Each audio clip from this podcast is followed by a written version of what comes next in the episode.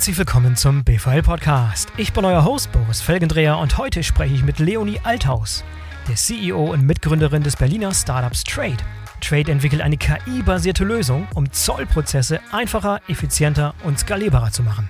Bevor wir loslegen, noch ein Hinweis in eigener Sache, denn in genau zwei Wochen ist es nämlich wieder soweit. Vom 19. bis 21. Oktober trifft sich die Logistik-Community Deutschlands, und zwar auf dem Deutschen Logistik-Kongress in Berlin.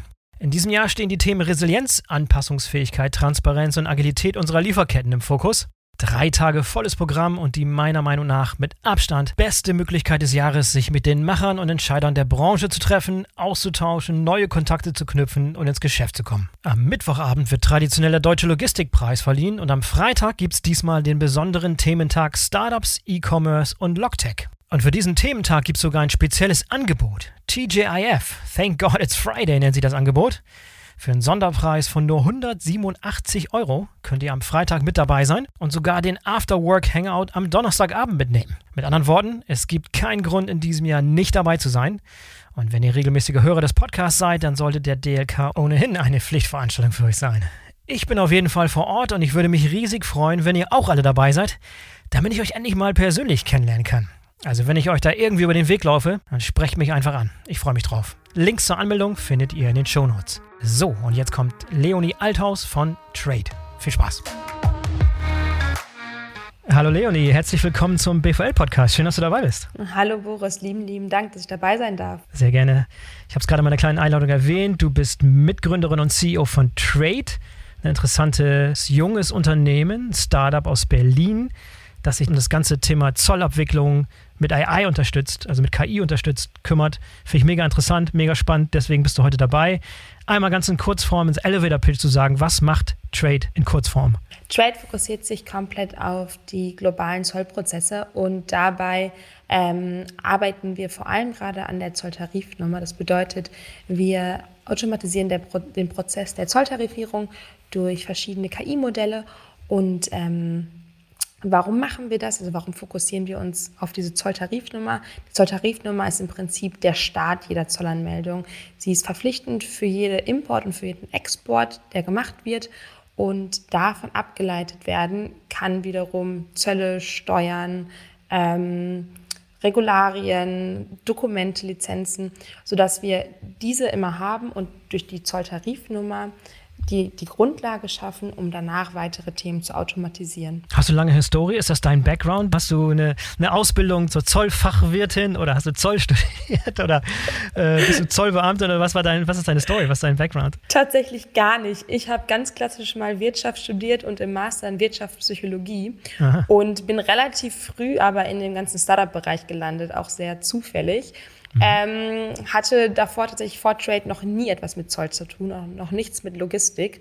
Ähm, war immer im B2B-Bereich unterwegs, immer auf der Sales Operations Seite. Ähm, und wir sind dann eher mit Trade quasi auch alle im Co-Founder-Team an das Thema, Thema Zoll und auch Logistik gekommen. Ja, erzähl mal ein bisschen was zur Gründungsstory. Wie ist die Idee dazu entstanden? Habt ihr alle gar keinen Background im Zollwesen bzw. Logistik? Okay, alles, alles Nein. Neufeld. Tech-Bereich, genau. Gründerbereich, Berlin, Startup-Szene, behaupte ich mal genau. jetzt so. Ganz Interessant. Klassisch. Okay, sag mal ganz kurz, wie seid ihr zusammengekommen und wie seid ihr auf die Idee gekommen, gerade hier euch nützlich zu machen? Ähm, meine beiden Co-Founder sind tatsächlich Techies. Einmal Philipp, der ist schon lange im KI-Bereich unterwegs, war lange Zeit in der, in der Charité bei uns in Berlin ähm, und hatte eine eigene KI-Agentur und hat sich im Zuge dessen extrem stark auf die Datenextraktion fokussiert. Ähm, Hendrik wiederum schon lange im, im Software Engineering, vor allem Frontend und, De und DevOps-Themen. Und wir haben uns alle über die Code-Universität hier in Berlin kennengelernt. Da sind wir über die ein oder andere Schnittstelle verbandelt. Das heißt, der Philipp, der war da Student. Ich kenne da viele der ehemaligen Studenten oder noch Studenten. Und Hendrik wiederum war dort Dozent, ähm, sodass wir uns darüber alle kennengelernt haben. Und Philipp hatte diese, sich auf Datenextraktion fokussiert. Und wir haben in dem Bereich eine ganz, ganz große Exploration gemacht. Das heißt, wir haben uns extrem viele Themen angeschaut, unter anderem eben den Zollbereich und sind dann über den Zollbereich gestolpert und haben eine extrem spannende Branche und vor allem eine extrem aufgeschlossene Branche gesehen. Also mit allen Leuten, mit denen wir gesprochen haben, die hatten richtig Lust. Die wollten, die wollten mal was Neues erleben. Und ähm, wenig, wenig digitalisiert. Ähm, bisher auch noch ganz, ganz wenig irgendwie betrachtet worden von irgendwelchen Startups. Und ähm, wir haben gesehen, dass die Zolltarifierung genau das Thema ist, an dem sich bisher schon viele die Zähne ausgebissen haben. In unseren Gesprächen hm. ist uns das immer wieder entgegengekommen, weil es eben die Basis ist und der, den Staat darstellt. Ähm, viele sind dann aber doch wieder weggegangen von der Zolltarifierung, einfach weil sie etwas zu komplex ist und haben sich eher auf andere Bereiche konzentriert im Zoll. Ähm, und da waren wir so ein bisschen, da waren wir gehuckt und dachten, okay, das probieren wir. Haben ein ähm, Proof of Concept gebaut, das heißt im Tech-Bereich, wenn man das nur mal ausprobiert in einem ganz, ganz kleinen ersten Produkt. Das hat dann KI-seitig funktioniert und dann sind wir tatsächlich hängen geblieben, weil es für uns der logische erste Schritt ist, mit der Automatisierung der Zollprozesse zu starten, um darauf eben aufzubauen.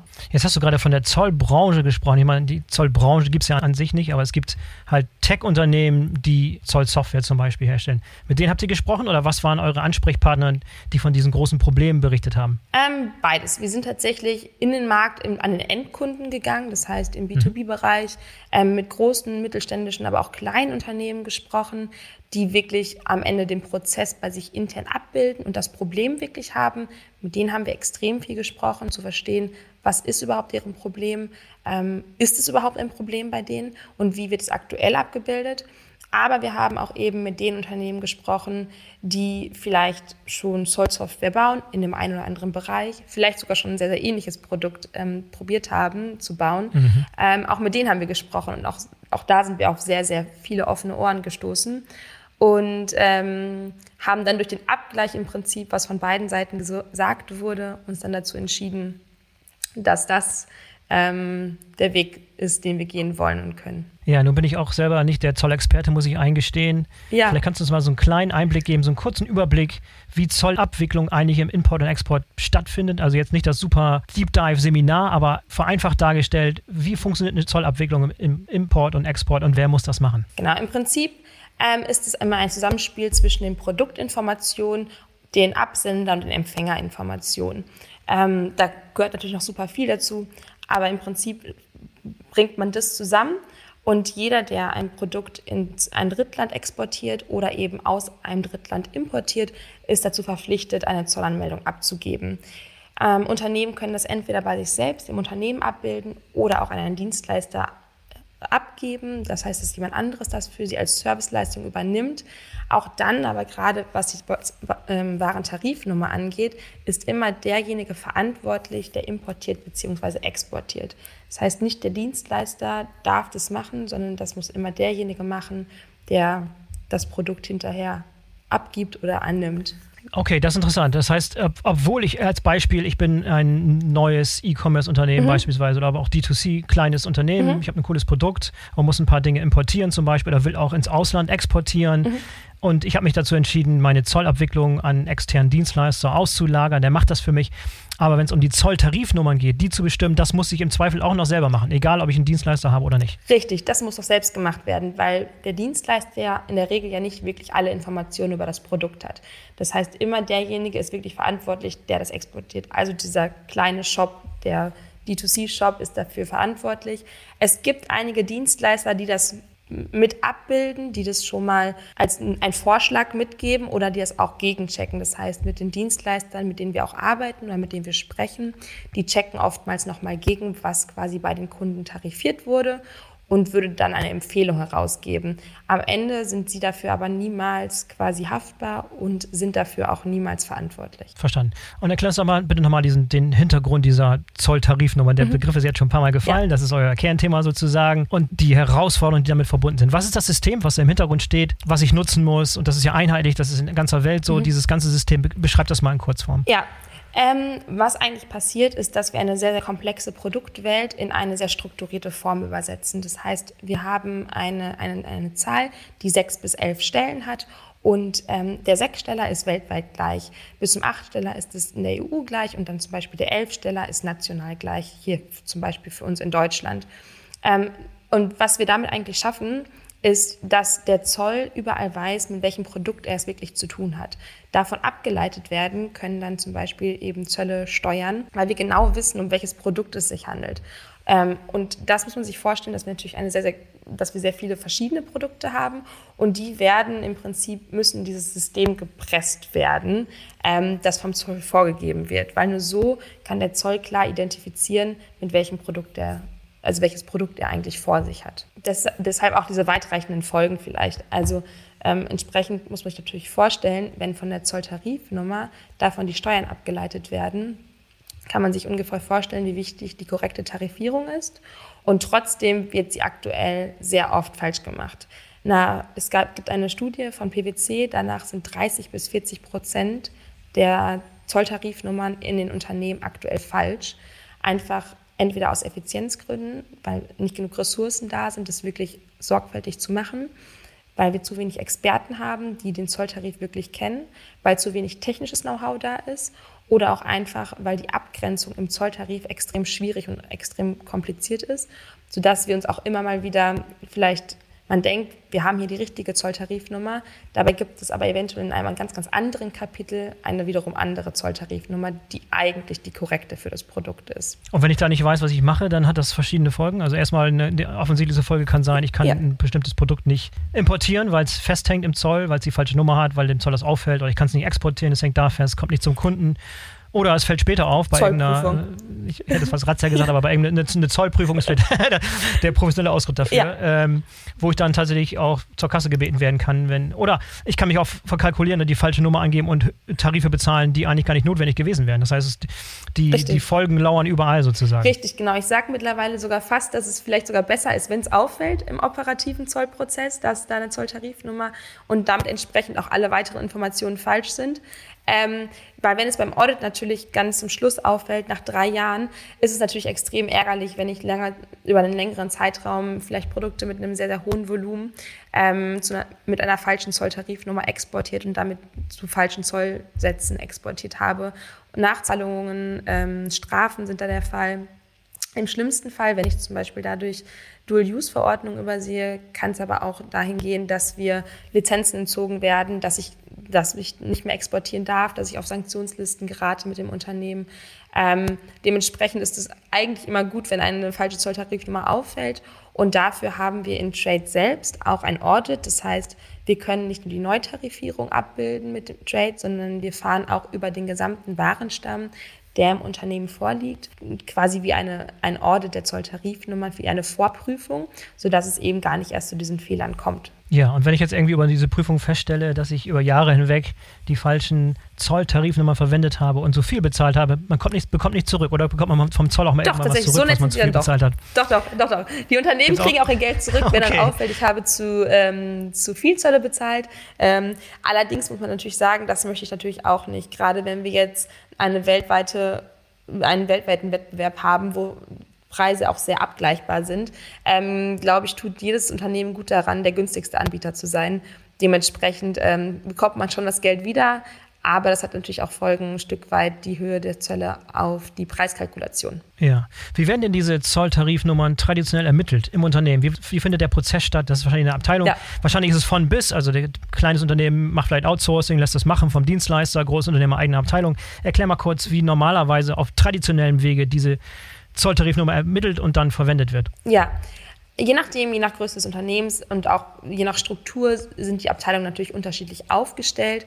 Wir haben entweder jemanden, der oder mehrere Leute, die wirklich nur tarifieren im Unternehmen oder die Tarifierung wird im Zuge der ähm, Stammdatenpflege bzw. der Zollanmeldung vorgenommen.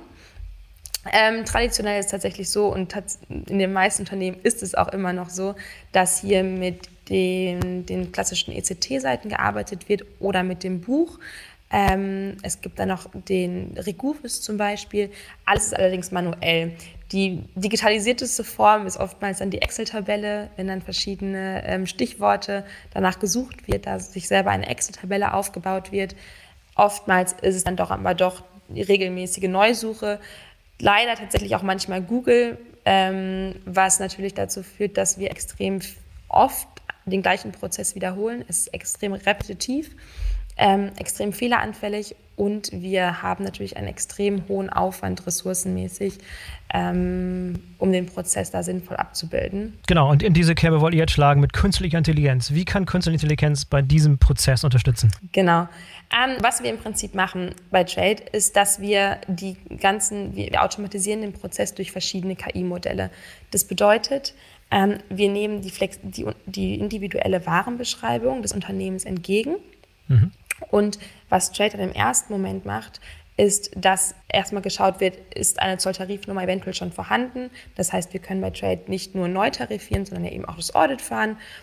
Und in dem Moment würde Trade sich den Datensatz ansehen, würde die Zolltarifnummer ähm, schauen, ob eine vorhanden ist, ob die auch korrekt ist aktuell noch, ob die vielleicht veraltet ist oder vielleicht schon mal historisch eine falsche Zolltarifnummer vergeben wurde. Und dann trifft Trade die erste Entscheidung, was ist hier zu tun. Und dann trifft Trade die zweite Entscheidung, nämlich wenn ich jetzt zum Beispiel keine Zolltarifnummer habe, beziehungsweise eine falsche Zolltarifnummer, was ist denn die richtige Zolltarifnummer? Und ähm, so schaffen wir es, dass der Prozess extrem effizient wird. Wir haben aktuell immer noch einen Mensch, ein Human-in-the-Loop-Ansatz. Das heißt, ein Mensch guckt immer noch mal drauf. Wir haben da ein Vier-Augen-Prinzip. Mhm. Aber die KI kann die Entscheidung des Menschen extrem viel sicherer machen und natürlich auch extrem viel effizienter machen. Du hast eben erwähnt, ihr bekommt von den Unternehmen Produktbeschreibungen zu den Produkten. Mhm. Wie sieht die Produktbeschreibung aus? Ist das schon kategorisiert? Das ist, ist ein genau. Freitext. Wie sieht diese ja, Beschreibung aus? Das ist, genau, genau das ist das Schöne an okay. Trade. Wir haben tatsächlich keine Vorgaben, was die, Waren, was die Warenbeschreibung angeht. Mhm. Das heißt, es kann eine Zusammensetzung sein, vielleicht von Lebensmitteln. Es kann eine Amazon-Beschreibung sein, extrem marketinglastig. Es kann eine ganz klassische SAP-Beschreibung sein. Wichtig ist immer nur, dass natürlich Informationsgehalt vorhanden ist. Es muss wenn es nur Hieroglyphen sind, nur Zahlen und Buchstaben aneinandergereiht, fehlt natürlich der Input. Am besten sind tatsächlich zum Beispiel Webseitentexte. Das kann auch sehr, sehr viel Inhalt sein. Wir brauchen keine bestimmte Struktur, ähm, aber etwas, wo die KI dann selber identifiziert, was sind für mich die zolltarifrechtlichen wichtigen Informationen, auf dessen Basis ich im Prinzip meine nächsten Entscheidungen hier treffe. Und das ist das, was auch Trader so besonders macht, dass wir eben mit diesen individuellen Warenbeschreibungen umgehen können, unabhängig davon, wer diese Warenbeschreibung mal geschrieben hat. Das ist natürlich vor allem dann spannend, wenn ich mit vielen verschiedenen Zulieferern arbeite, die mir extrem unterschiedliche Beschreibungen ge geben und ich damit eigentlich im Prinzip meine Tarifierung vornehmen muss. Okay, das heißt, diese KI kann natürliche Sprache verstehen. Das ist mhm. Natural Language Processing, richtig? Also die, der, du hast einen Text, den irgendjemand geschrieben hat, die, die KI liest sozusagen diesen Text und kann daraus verstehen, den Inhalt rausziehen, der relevant ist und die Sachen, die nicht relevant sind, werden genau. zur Seite getan und dann wird daraus eine Kategorisierung. Wie hoch ist da die Trefferquote und wie, wie ausführlich muss so eine Beschreibung sein, um da wirklich ein eine hundertprozentige Trefferquote zu erreichen? Ich glaube, das ist immer so ein bisschen schwierig. Hundertprozentige Trefferquote haben wir tatsächlich noch bei keinem Unternehmen gesehen. Mhm. Was wir ja momentan schaffen, ist, dass wir, wir nennen es Ein-Klick-Tarifierung, also unter den Top 3 Treffern, ohne dass die KI ein, eine ähnliche Warenbeschreibung schon mal gesehen haben. Wir nennen es Out of Distribution. Datensatz ähm, bei 75 Prozent liegt. Das ist, was wir momentan schaffen können. Das aber nur in dem einen generalisierten Deep Learning ähm, KI-Modell. Wir haben noch weitere Modelle, das ist der VZTA-Datenabgleich und das historische Matching, die ebenfalls zu der Entscheidung der KI hinzugezogen werden. Das heißt, es gibt ähm, die VZTA, das sind ähm, verbindliche Zolltarifierungen, die von, von, den, von den von den Zollbehörden herausgegeben werden. Da kann ich also als Unternehmen mein Produkt hinschicken und kann das Produkt tarifieren lassen, wenn ich mir extrem unsicher bin. Diese ziehen wir hinzu und gleichen damit im Prinzip ab, um auch die eigene Tarifierung zu bestätigen. Und auch die historischen Produkte aus dem Unternehmen können nochmal zusätzlich betrachtet werden. Und damit kommen wir zu einer Trefferquote von bis zu 90 Prozent aktuell.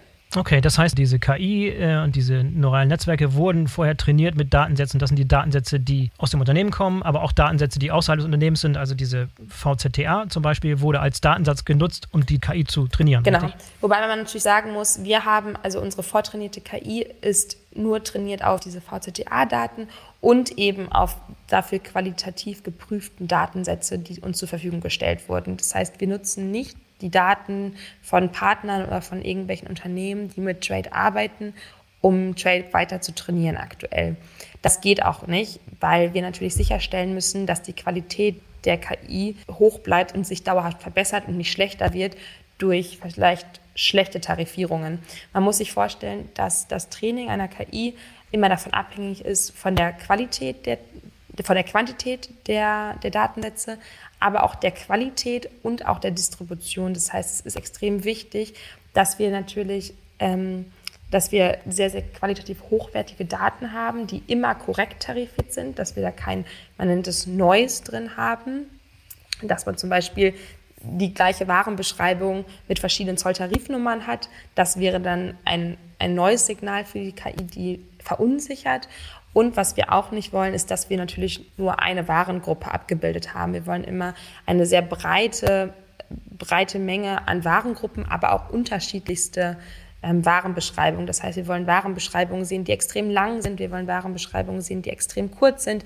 Wir wollen sehr marketinglastige Warenbeschreibungen eben sehen, um dann auch am Ende des Tages wirklich alle Use Cases abbilden zu können. Hm. Aber wie wird dann diese KI konkret besser? Also wenn ich diese KI nutze und ich versuche mein Produkt dort, dort einzugeben, mhm. die KI liest die Produktbeschreibung und gibt mir drei Treffer ja. vor und ich sage, ah, perfekt, das ist der Treffer, dann müsste die KI ja daraus lernen. So, das nächste Unternehmen, ein anderer Kunde von euch, könnte im Prinzip von diesem Lernprozess auch profitieren, ohne dass irgendwelche Daten in Gefahr wären, wenn ich das Ganze anonymisiere zum Beispiel. Ist das ein Prozess, über den die KI mhm lernt oder was sind weitere Möglichkeiten, dass die KI im Laufe der Zeit besser und ja, intelligenter genau. wird? Genau, das ist auf jeden Fall mittelfristig auf jeden Fall der Weg, wie die KI lernt, allerdings dann auch nur von vorausgewählten Nutzern im Prinzip, von denen wir sicher wissen, dass sie gut tarifieren und dass sie sicher tarifieren, sodass diese Daten, die sie hier reingeben und an denen die KI lernt, dass die auch wirklich, dass es eine, eine gute Qualität hat. Ansonsten haben wir das, den ganz klassischen Shit-in, Shit-out-Situation, ähm, die wir immer wieder ja. hören.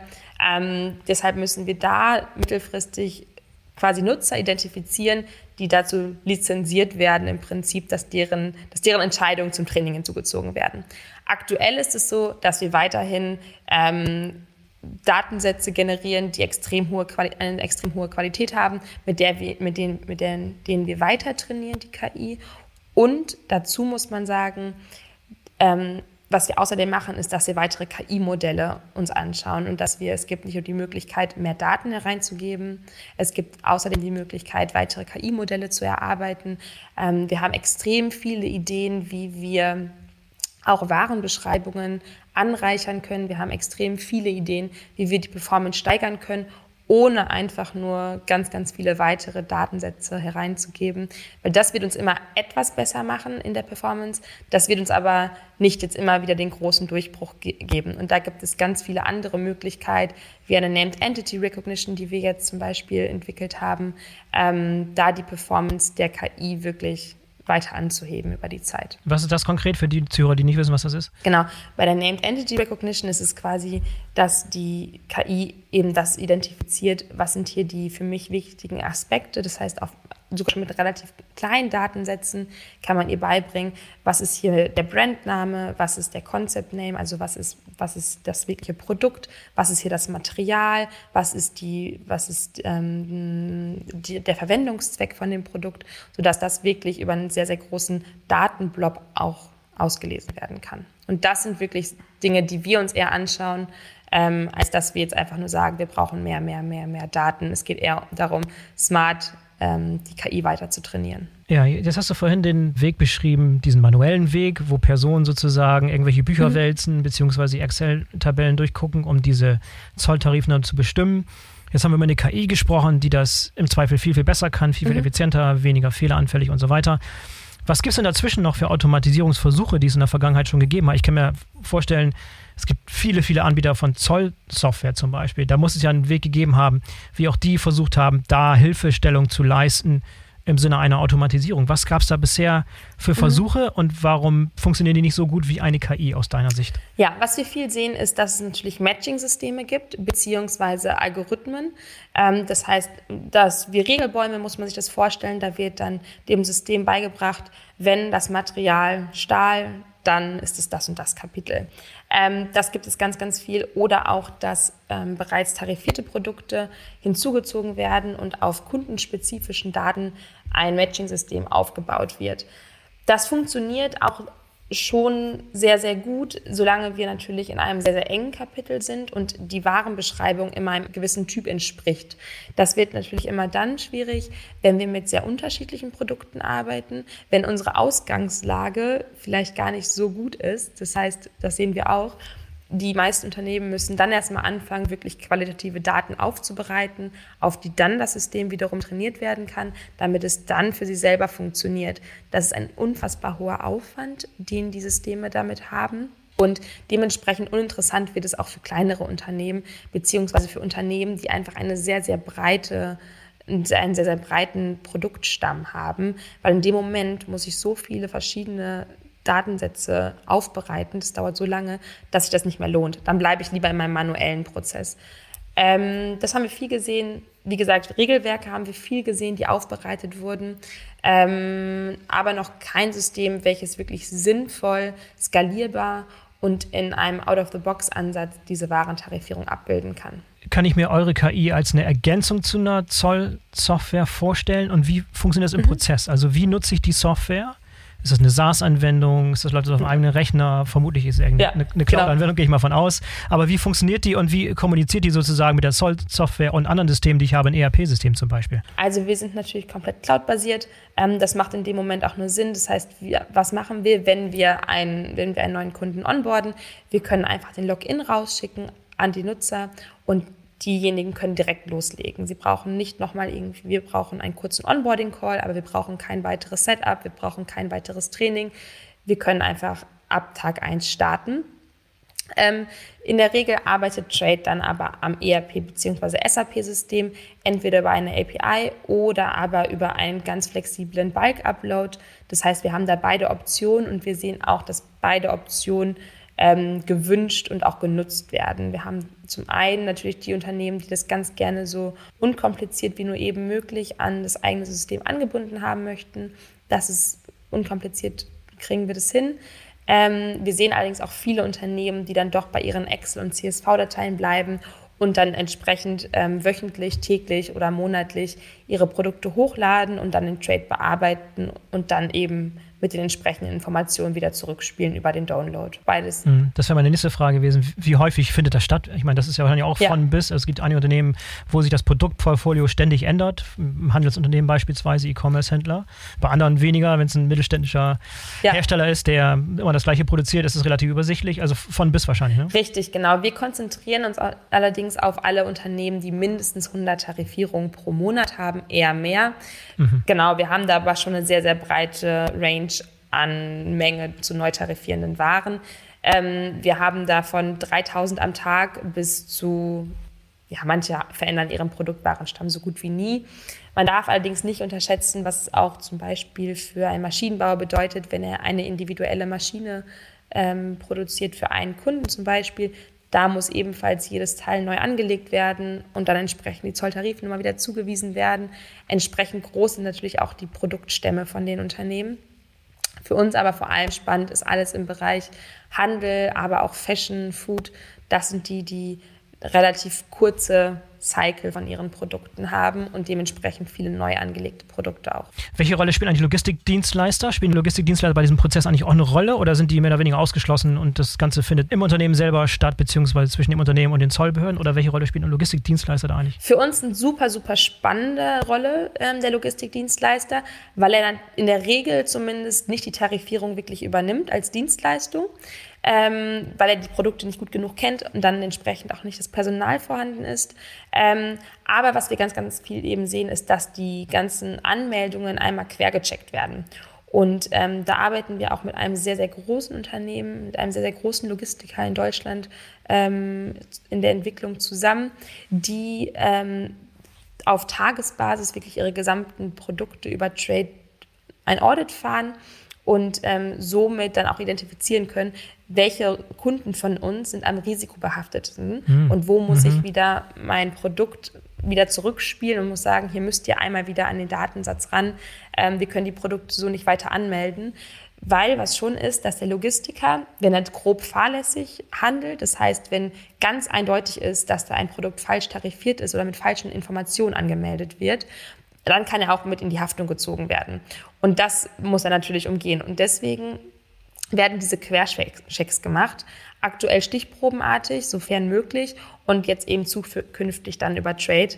Ähm, und da werden natürlich Logistiker für uns extrem spannend, weil sie natürlich auch eine extrem große Menge haben, die da jeden Tag durchlaufen. Ja, mega spannend. Wahrscheinlich nicht nur die Haftung, sondern auch die Tatsache, dass ich als Logistikdienstleister nicht will, dass irgendwo was hängen bleibt. Ne? Das, nee. Weil man will nie, dass irgendwas in der Zollabwicklung nee. hängen bleibt ja. und dann den ganzen Prozess durcheinander ja. bringt. Ja, aber deswegen haben wir das eben, das ist eben, was wir sehen. Ganz, ganz viele versuchen hinten den Prozess zu optimieren und im Prinzip eher die Kommunikation zu optimieren, statt vorne die falschen Informationen zu optimieren. Und das ist das, worauf wir uns fokussieren. Wir sagen, okay, wenn wir vorne die Information richtig haben und wenn da alles glatt läuft, dann brauchen wir hinten die Kommunikation zwischen Unternehmen und Zoll nicht mehr wirklich so sehr zu betrachten, weil dann können wir hier automatisieren und haben hier keine Rückfragen mehr und haben hier die korrekten Informationen. Und das ist wo wir sehr, sehr stark daran glauben, dass das der richtige Weg ist zur Automatisierung der Zollprozesse. Ich versuche immer noch zu verstehen, wie groß das Problem ist mit diesen falschen Zolltarifnummern und mhm. wie, wie das im Tagesgeschäft zu Problemen führt.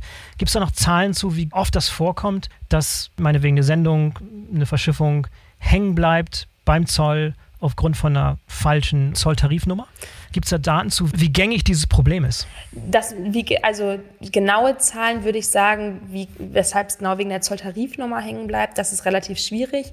Ähm, wozu es allerdings Zahlen gibt, ist, dass 80 Prozent von allen Produkten, die quasi rejected werden an der Grenze, das sind ähm, aufgrund von fehlenden oder falschen Informationen die ja wiederum basieren auf der Zolltarifnummer. Wie viele wirklich dann nur die Zolltarifnummer sind, ich gehe davon aus, wahrscheinlich sind es so 20, 30 Prozent, aber dass quasi falsche Informationen vorhanden sind oder eben zu wenig Informationen, ähm, das ist in 80 Prozent der Fällen, wenn etwas quasi festgehalten wird. Da mal einen Schritt weiter gedacht, auf welche weiteren mhm. Prozesse und Informationen könnte man denn die KI noch weiter ausbauen? Das ist jetzt ja relativ ja. speziell. Zoll ist relativ speziell und innerhalb von Zoll ist die Zolltarifnummer, mit der ihr euch zuerst beschäftigt, sehr, sehr speziell. Ja. Das Ganze kann man bestimmt noch weiter aufbauen, größer denken. Was ist denn als nächstes gedacht? Was bietet sich denn noch an, dass man mit KI da intelligenter machen kann? Genau. Was wir als nächstes ganz, ganz groß auf unserem Zettel haben, ist die Datenextraktion, aber auch die Anreicherung der Produktinformation. Darin sehen wir ein ganz, ganz großes Thema, ähm, um nicht nur, nicht nur für die Zollanmeldung, sondern grundsätzlich natürlich auch fürs Unternehmen, dass wir ähm, zum einen Handelsrechnungen extrahieren, aber auch über verschiedene Modelle Produktinformationen anreichern und damit auch Warenbeschreibungen anreichern und dann aber auch ähm, die ganzen Themen wie Exportkontrolle über Trade abbilden können, dann auch die ganzen, die, die wirklich die Zollanmeldung abbilden können. Und das ist alles langfristig geplant. Also Ziel ist es wirklich, dass wir hinterher den gesamten Zollprozess mit Trade automatisieren können. Wir starten allerdings, wie gesagt, ganz, ganz vorne und jetzt nochmal vor der Zolltarifierung in der Datenextraktion und in der Anreicherung der Produktinformation, weil wir da ein ganz, ganz großes Bottleneck in den Unternehmen sehen und einen ganz, ganz großen manuellen Aufwand der aktuell da gefahren wird. Und wenn es der eine oder andere Interesse bekommen hat, wie sieht normalerweise der Prozess aus? Wie kann ich anfangen? Das ist, ein SaaS-Modell, das mhm. ist ein Mietmodell. Ich kann irgendwie auf kleiner Basis erstmal anfangen, ausprobieren, kleinen Daten das ausprobieren. Wie geht ihr normalerweise mit Kunden ins Geschäft? Genau, was wir im ersten Schritt einmal machen, ist tatsächlich, dass wir uns die Daten einmal ansehen und uns auch einmal anschauen, ob Trade überhaupt sinnvoll ist. Also wie ist die KI-Performance? Dass wir, das machen wir meistens an einem kleinen Datensatz von 100 bis 500 Produkten ähm, und da auch einen ersten, eine, eine, erste Einschätzung geben, wie gut ist die aktuelle Qualität der Tarifierung. Ähm, dadurch können wir ganz gut auch abschätzen, wie wichtig ist es, dass Trade jetzt eingesetzt wird. Ähm, wenn wir das haben und wenn wir sehen, dass die KI-Performance ausreichend ist, beziehungsweise sehr gut ist, dann kann dieses Unternehmen startet dann direkt, wir schicken die Logins raus, ähm, und dann starten wir aber in der Regel auch mit einer dreimonatigen Testphase, sodass die Unternehmen sich erstmal an Trade gewöhnen können, vor allem auch die operativ tätigen Zollexperten sich erstmal an Trade gewöhnen können. Wir sehen schon eine gewisse Skepsis, würde ich sagen, teilweise, ob das so funktionieren kann okay. und ob das funktio funktioniert. Ähm, wir haben natürlich auch Prozesse, die schon seit vielen, vielen ähm, Jahren sehr ähnlich ablaufen, an die man sich gewöhnt hat und die vielleicht auch in der, in, in der einen oder anderen Form, ja, man die eben macht und auch eben kann und das ist gelernt. Ähm, das heißt, wir sind da schon sehr flexibel. Wir nehmen da die Unternehmen an die Hand, vor allem die operativen Mitarbeiter, boarden sie on, ähm, haben da auch regelmäßig Feedback-Calls, wie es funktioniert. Und nach der dreimonatigen Pilotphase starten wir dann ähm, in, das, in, das, in das Modell, in das normale Modell, wo wir mal eine einjährige Laufzeit haben. Und hier ist es immer davon abhängig, wie hoch die Kosten sind, ähm, je nachdem, wie viele Produkte ich eben pro Monat tarifiere, beziehungsweise wie viele Produkte auch in meinem Warenstamm liegen und wie viele dann geprüft werden.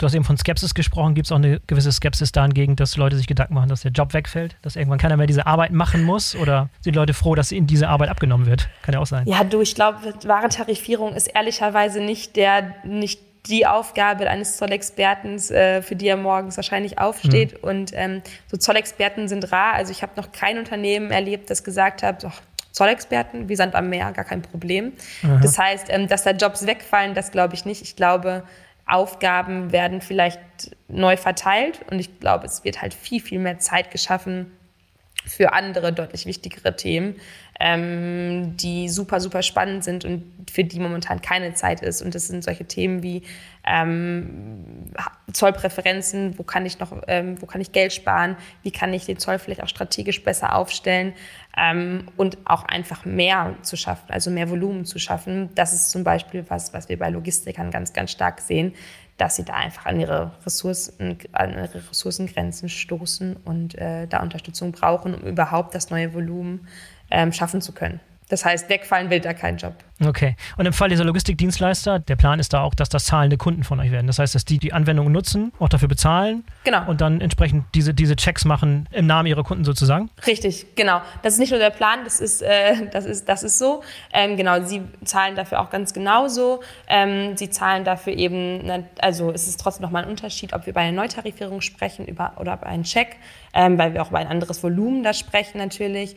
Ähm, aber damit wir dann eben ein Risk Management vornehmen wahrnehmen können für die Logistiker. Richtig. Wenn jemand mit euch in Kontakt kommen will, correct me if I'm wrong, aber ihr seid, glaube ich, beim Deutschen Logistikkongress mit dabei? Ja. Seid ihr da vor Ort? Tatsächlich. Ja, wir sind dabei. Okay. Genau, es macht für uns ja auch total viel Sinn. Ähm, wir haben auch am Freitag. Kein weiter Weg. Genau. Wir haben auch am Freitag einen kurzen Pitch. Darauf freue ich mich auch sehr. Da sind wir auf jeden Fall vor Ort und äh, auch immer ansprechbar. Ansonsten. Ah, Freitag am E-Commerce-Tag, perfekt. Ja, ja, sehr schön. Genau. Ansonsten aber auch immer gerne ähm, uns direkt anschreiben. Ähm, wir haben noch eine Webseite www.trade.ai ist es. Ja, und Trade muss man merken, T-R-A-I. Genau. D-E. Genau, richtig. Aber ich lasse den Link in den Show Notes für Leute, die es nicht merken können. Genau. Alles klar. Wegen KI.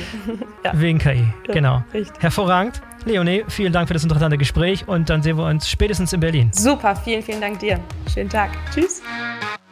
So, das war der BVL-Podcast mit Leonie Althaus von Trade. Ich hoffe, euch hat es gefallen und ihr seid in der kommenden Woche wieder dabei. Und denkt dran, euch für den DLK anzumelden. Ich will mal sehen, wie viele Podcast-Hörer wir da zusammenbekommen. Den Link zur Anmeldung findet ihr in den Show Notes. In diesem Sinne, bis zum nächsten Mal, euer Boris Felgendreher.